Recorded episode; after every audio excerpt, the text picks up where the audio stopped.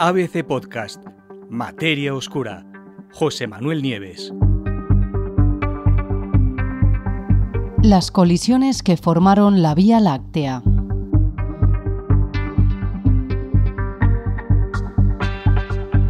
A lo largo de su larguísima vida, la Vía Láctea, nuestra galaxia, nuestro hogar en el espacio, ya se ha fusionado por lo menos con una veintena de otras galaxias, es decir, se ha encontrado con ellas y se las ha tragado. Cinco de esas colisiones han sido con galaxias grandes, formadas por más de 100 millones de estrellas. El resto ha sido con galaxias más pequeñas, de unos 10 millones de estrellas.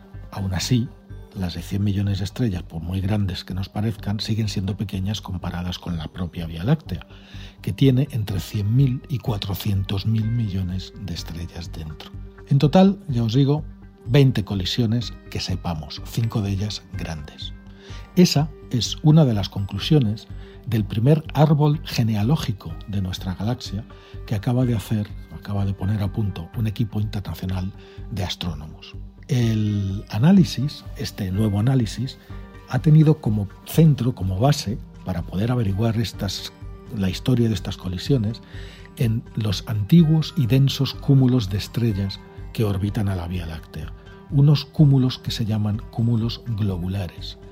Y eso ha permitido que estos científicos puedan contarnos el relato más completo que se ha escrito hasta ahora sobre las fusiones desde los lejanos tiempos de la formación de la Vía Láctea. Pero no solo eso, la sorpresa ha llegado al darse cuenta los investigadores de que había en los datos recogidos en su estudio un evento de fusión que los científicos desconocían por completo. Una colisión que tuvo lugar hace 11.000 millones de años y que cambió por completo la forma de la Vía Láctea. Los astrónomos han bautizado a esa galaxia desconocida y que al final también fue absorbida por la nuestra como Kraken. Kraken, en recuerdo del monstruoso calamar gigante de la mitología marina. ¿no? ¿Qué es un cúmulo globular? Los cúmulos globulares, si los vemos desde fuera, son como densas y apretadas bolas llenas de estrellas. De hecho, contienen tantas, tantas estrellas, entre 100.000 y, y un millón, y en tan poco espacio, apenas en unos poquitos años luz, que si estuviéramos dentro de uno de ellos, el cielo nocturno sería un mar de luz blanca, continua, fruto del brillo combinado de todas esas estrellas tan cerca de entre sí que sería difícil distinguirlas de forma individual. Se trata además de objetos extremadamente antiguos, casi tanto como el propio universo. En cualquier cúmulo globular, todas las estrellas que contiene se formaron al mismo tiempo y a partir de la misma nube de gas. Y eso quiere decir que es posible utilizar esa composición química para determinar sus orígenes. Además de eso, sabemos que en la Vía Láctea hay unos 150 cúmulos globulares.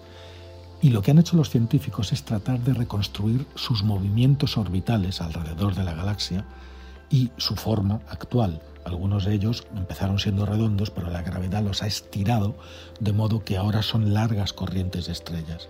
Y eso también puede ser de gran ayuda para determinar de dónde vinieron o de las galaxias de las que proceden. ¿Qué hicieron entonces los científicos? Pues precisamente eso. Al utilizar estos 150 cúmulos globulares, los introdujeron en una red neuronal, en una computadora que, sea, que es capaz de funcionar como el cerebro humano, y simularon con ellos cómo esos cúmulos giran alrededor de galaxias parecidas a la nuestra. Esas simulaciones, que se llaman mosaics, abarcan toda la vida útil de los cúmulos globulares, desde que se forman hasta que se desaparece. Desde luego, eh, resulta mm, muy trabajoso y la principal dificultad siempre ha sido que en las galaxias, cuando se ensamblan, el proceso, de, el proceso de ensamblaje de las galaxias de construcción es muy complicado y durante ese proceso las órbitas de los cúmulos se reorganizan por completo cada vez que hay una colisión. Lo que hicieron los investigadores fue probar ese algoritmo decenas de miles de veces en sus simulaciones y se quedaron gratamente sorprendidos al ver la precisión con la que ese algoritmo era capaz de reconstruir las historias de fusión de las galaxias simuladas.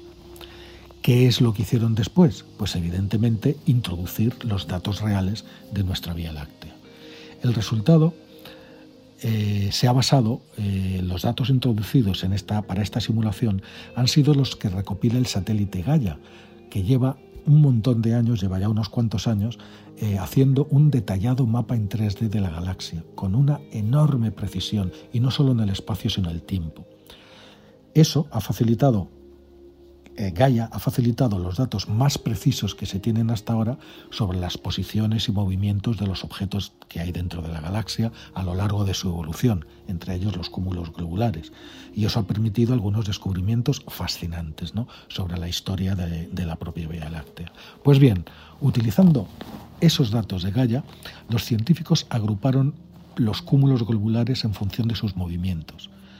De hecho, se cree que los cúmulos con que tengan órbitas similares alrededor de la Vía Láctea vienen del mismo sitio, es decir, de galaxias que fueron en su día devoradas por la Vía Láctea en algún momento del pasado. ¿Cuáles fueron los resultados? Tras la simulación llega el momento de procesar los datos y los resultados mostraron cinco grandes colisiones galácticas. Este hecho mm, constituyó una enorme sorpresa para los científicos. ¿Por qué? Porque hasta ahora solo se conocían cuatro grandes eventos, aparte de los pequeñitos de los que os hablé antes. Esos cuatro se habían producido, eh, uno con la galaxia llamada Gaia Encelado, también la conocen como salchicha Gaia, que fue devorada por la Vía Láctea hace unos 9.000 millones de años. Otro por los arroyos Helmi, que son los restos de una fusión que se produjo hace unos 10.000 millones de años. Los arroyos Helmi son corrientes, una especie de ríos hechos de estrellas que no son de nuestra propia galaxia, sino que vienen de otra galaxia.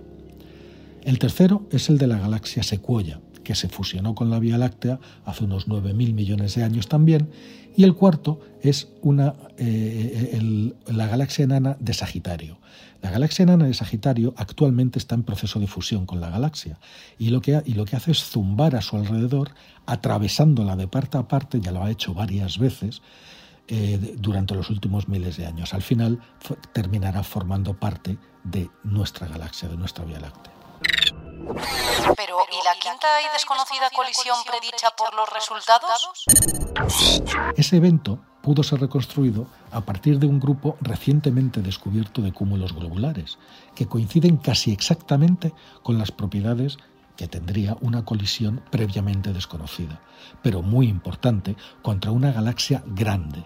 Y el equipo, por eso, la bautizó con el nombre de Kraken, Kraken como el monstruo marino.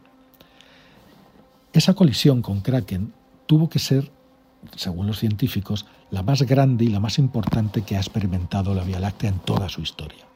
Antes se pensaba que la fusión con la Gaia Encelado, hace 9.000 millones de años, de la que os hablé antes, había sido el evento de colisión más grande. Pero el encuentro con Kraken tuvo lugar hace 11.000 millones de años, 2.000 millones de años antes.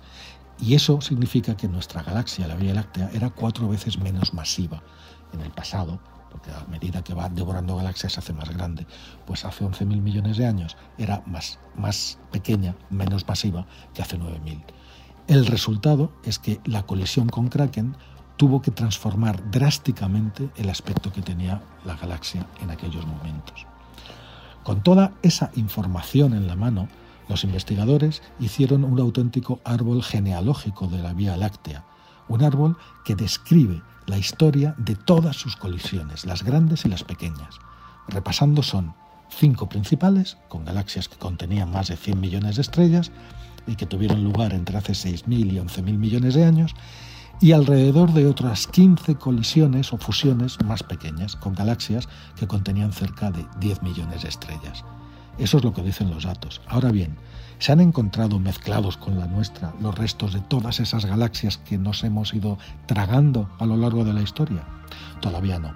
Hasta ahora se han encontrado los restos de más de cinco de estas galaxias, que están, como os digo, identificados en forma de grupos de estrellas, cúmulos de estrellas, ríos de estrellas que están dentro de nuestra galaxia, pero que se ve claramente que no están hechos, no, tienen los mismos ingredientes químicos y pertenecen a otras galaxias.